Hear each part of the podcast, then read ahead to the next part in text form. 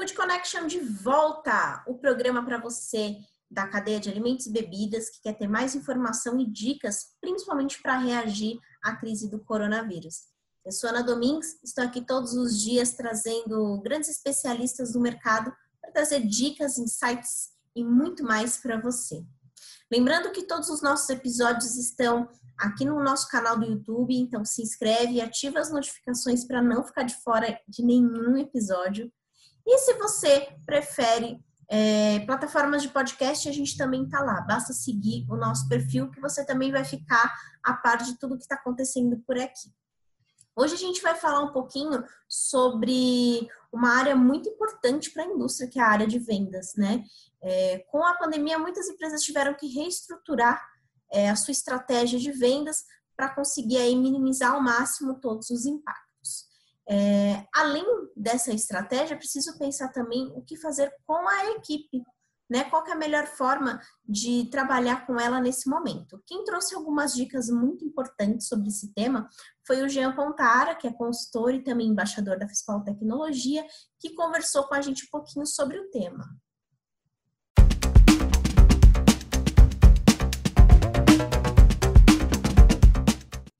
Jean, a primeira pergunta que eu queria fazer para você em relação a mais voltada para a gestão da indústria, que tem aí uma equipe tá. comercial grande, né, que trabalha tá. é, vendendo aí, né, tantos a infinidade de produtos que nós temos disponíveis hoje no mercado.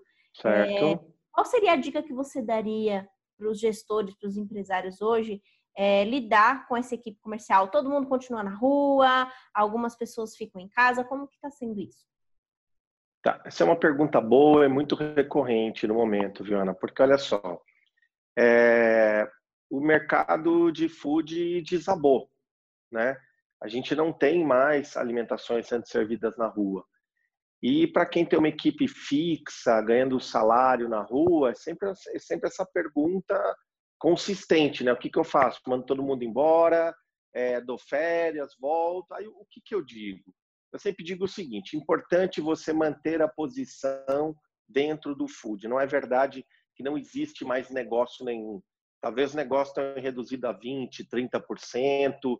Em alguns canais, como hamburgueria, pizzaria, eles não afundaram tanto assim, na verdade. Eu tenho clientes que são fornecedores exclusivamente do canal de, de, de de hamburgueria.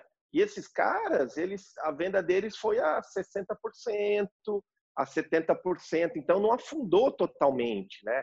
Porque a hamburgueria, já tradicionalmente, ela tem uma venda lá de 30% no delivery, né? Então, ele, ele trouxe aí mais uns 20%, advindo da, da, da quarentena, das pessoas em casa tal. O canal de pizzaria é um canal que também sofreu muito, porque é menos, na verdade, né? Porque a pizzaria é um negócio de quinta-feira em diante, sexta-feira em diante, e é um negócio de jantar, então já é um movimento de casa mesmo. Então, assim, para quem fornece para esses setores, não sofreu tanto, tá? Mas o que, que eu digo para as equipes? O importante é o seguinte: não deixa a tua equipe largada em casa em desalento. Então, o que, que você tem que fazer? A venda está baixa, combina com eles fazer um business plan para retomada. Então, vai lá, entra na internet, procura quantos clientes tem na tua praça, liga lá, descobre quem são os fornecedores, traça um plano de vendas para aquela praça e combina com a tua equipe, dá um update toda quinta, toda quarta, toda sexta, chama o cara num, num aplicativo e fala para ele apresentar o plano que ele tem para a praça. Quantos clientes, que produto, Pede um outro plano para ele, por exemplo. Fala para ele, olha, olha os teus clientes atuais e veja se tudo que ele compra é, é tudo que a gente tem no mix. Normalmente não. Aí começa a, a tentar desenhar que tipo de plano que você pode fazer para que ele consiga comprar mais do mix é, da, tua, da tua indústria. Então, importante é que ele tenha atividade por esse período todo.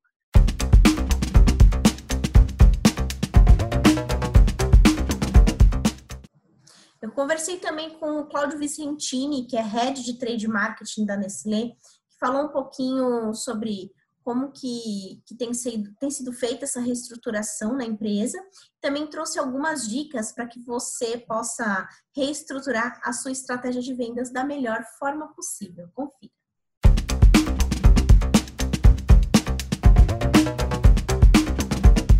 Quais dicas você daria para as pequenas e médias empresas conseguirem é, atuar da melhor forma com a tua área de vendas nesse momento?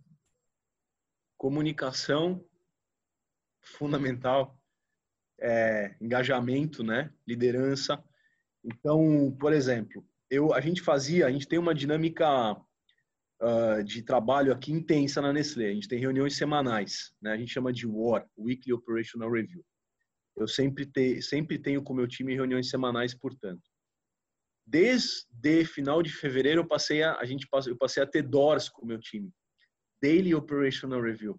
Eu me reúno com o meu time todo dia às 8 da manhã, com uma parte do meu time e com uma outra parte do meu time todo dia às 6 da tarde.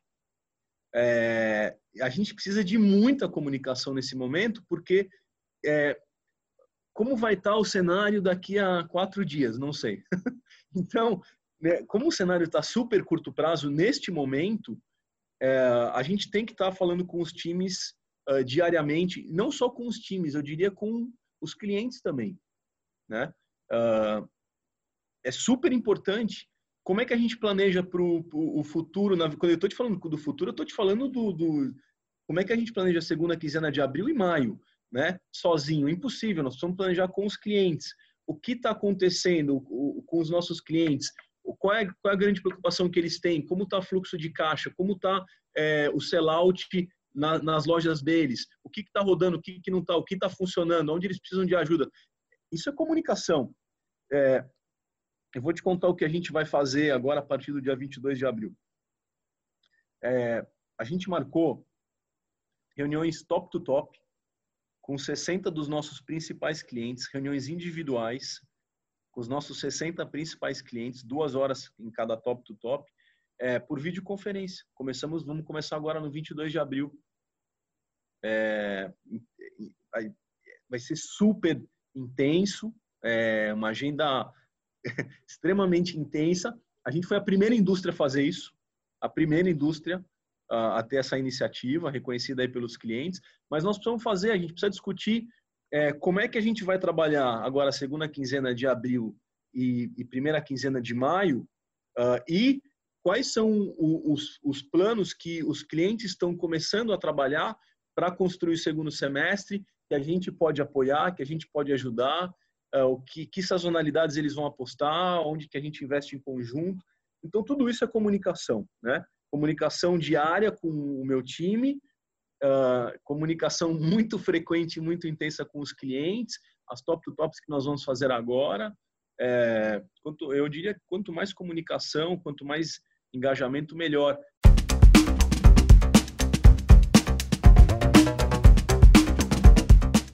Em meio a tantas tantos receios, né, principalmente quando a gente pensa em resultados em vendas, a Superbom teve um resultado bacana em 2019, conseguiu crescer aí o faturamento em 20%, e mesmo em meio a esse cenário de quarentena, pandemia, muitos estabelecimentos fechados, eles têm aí uma perspectiva positiva de fechamento para 2020. Eu conversei com o David Oliveira, que é diretor de marketing da Superbom, que contou um pouquinho sobre esses resultados e também é, falou como que tem sido a experiência dele sobre reestruturação de distribuição e vendas. Confira.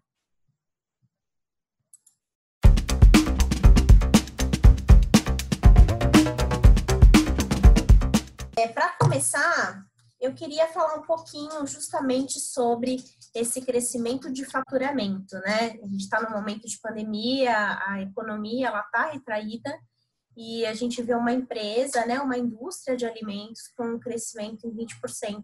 Eu queria saber de você como que você enxerga, né, esse, né, a, a que você atribui esse crescimento? Vi que vocês criaram alguns novos produtos. Queria que você me falasse um pouquinho sobre essa boa notícia. Legal. Ana, nós vemos aí nos últimos anos o Superbom vem lançando diversos produtos.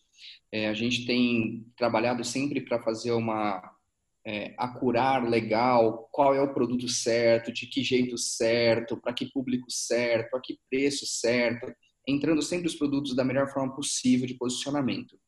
É, e isso tem mostrado para a gente um bom desempenho ano a ano a gente tem aumentado um pouco o portfólio e mesmo que uma categoria ou outra dá uma certa declinada, existe uma compensação para a entrada de novos itens no portfólio.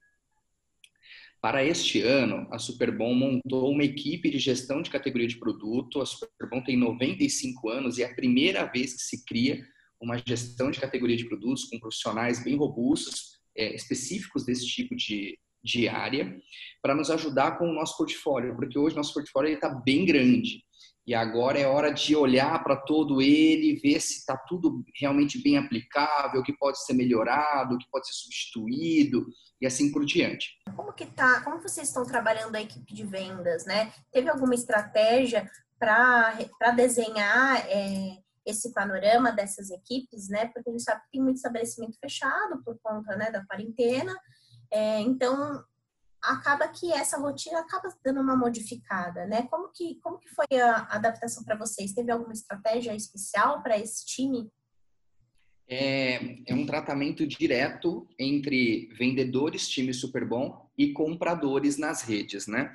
Então, assim que tudo começou a se desenhar, que chegaria no estado que estamos agora, de, de uma reclusão social, então a gente fez uma reunião com o time, orientou todos para fazer aquele contato bem feito com todo aquele teu mailing de clientes, né?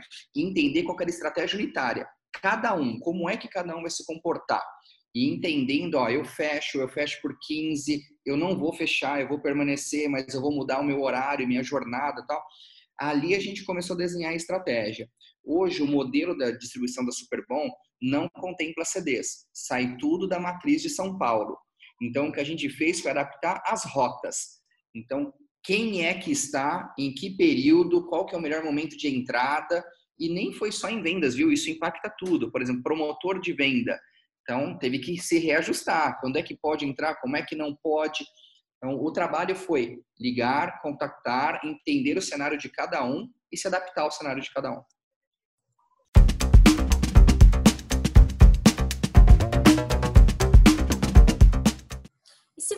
Saber um pouquinho mais sobre essas mudanças, né, e adaptação que a indústria precisa fazer, principalmente para se relacionar com o varejo, lá no canal de conteúdo da Fispal Tecnologia a gente tem um material especial sobre isso, um white paper falando sobre essas mudanças no varejo e com algumas dicas muito interessantes. É, eu vou deixar o link desse material aqui na descrição dos vídeos para você fazer o download. Ele é gratuito e eu espero que esse material, assim como esse episódio, também possa te ajudar neste momento. Amanhã eu volto com muito mais informações e eu espero que você tenha gostado do nosso episódio. Até logo!